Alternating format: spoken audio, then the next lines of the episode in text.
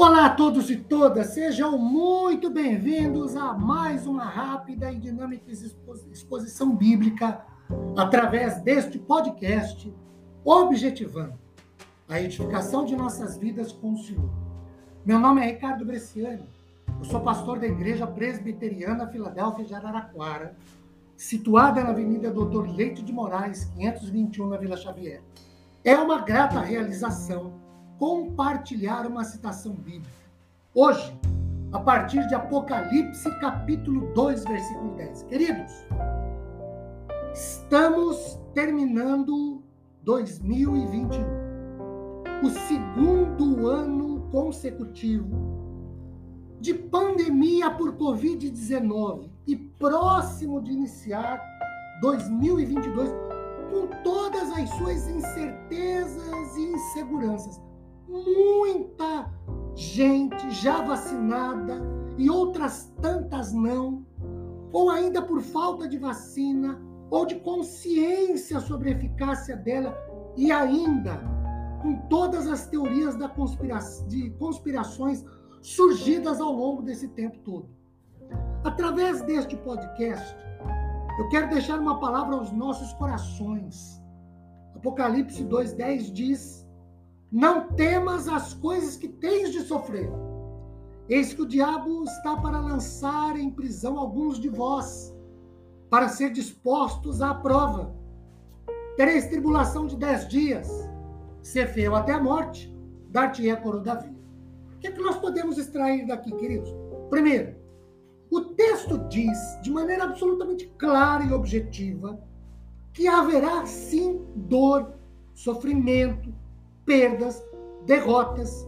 Porque ser crente em Jesus, a despeito de toda a fidelidade, consagração e dedicação nossa ao Senhor, não se constitui em salvo conduto de problemas, de adversidades ou contrariedades na vida, queridos. Afinal, o texto fala em coisas que tens de sofrer, que teremos tribulações, mas também diz para não termos medo.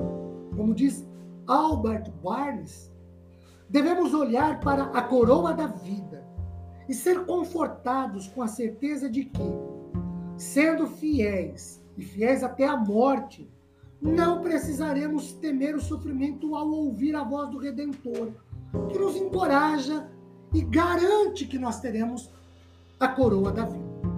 Segundo, nós temos aqui que no enfrentamento da dor, do sofrimento, das derrotas, das desilusões, pelas quais possivelmente passaremos em 2022, inclusive com a perda de liberdade, de certos direitos, face à corrupção das autoridades e interesses políticos escusos.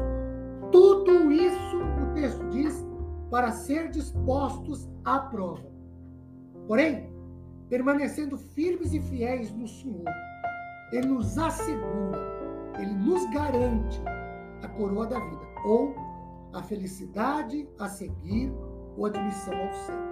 A coroa aqui, queridos, como um símbolo de recompensa e incentivo à constância, à resistência aos dias maus, como símbolo de luta ou de combate pela vitória, pela conquista.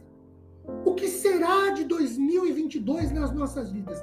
Isso não dá para saber e nem prever efetiva e objetivamente, salvo que será mais um novo ano desafiador.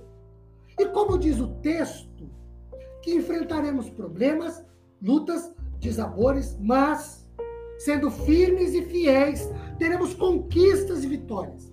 Queridos, um novo, próspero 2022 na presença e nos caminhos do Senhor.